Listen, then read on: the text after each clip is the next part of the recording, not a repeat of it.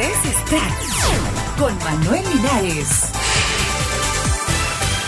Este programa llega a ti gracias a... Cuidar nuestro mundo es muy sencillo y lo puedes hacer desde casa. Nosotros te enseñamos cómo. Para aumentar la potencia de los focos solo hay que mantenerlos limpios y trate de usar focos ahorradores o fluorescentes que iluminan más y consumen menos energía. Recuerda que nuestro mundo del mañana lo hacemos hoy. Fue un mensaje de ManuCast y esta estación. Buenos días, estas son las noticias para hoy 31 de agosto del 2009. La cantante Whitney Houston publica un nuevo álbum tras 7 años de silencio. Este martes sale a la venta en formato digital I Look to You, la vuelta al escenario musical de la cantante Whitney Houston tras 7 años de silencio.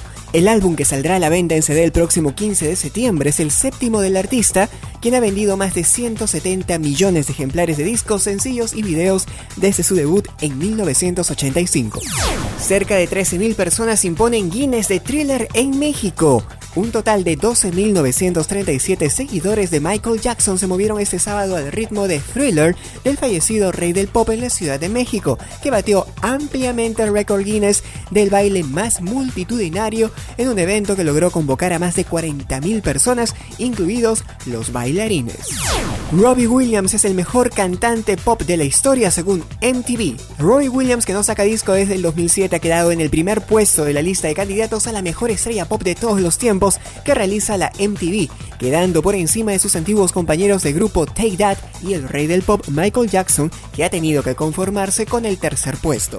Otros nombres en la lista que incluye a los 10 mejores artistas pop de la historia son The Killers en el cuarto puesto, The Prodigy en la sexta posición, seguidos por los Red Hot Chili Peppers en la séptima y también ha habido sitio para Beyoncé Knowles, los Pussycat Dolls y Oasis en la décima posición. Hasta aquí Extract Podcast y Noticias, les habló Manuel Linares, hasta la próxima.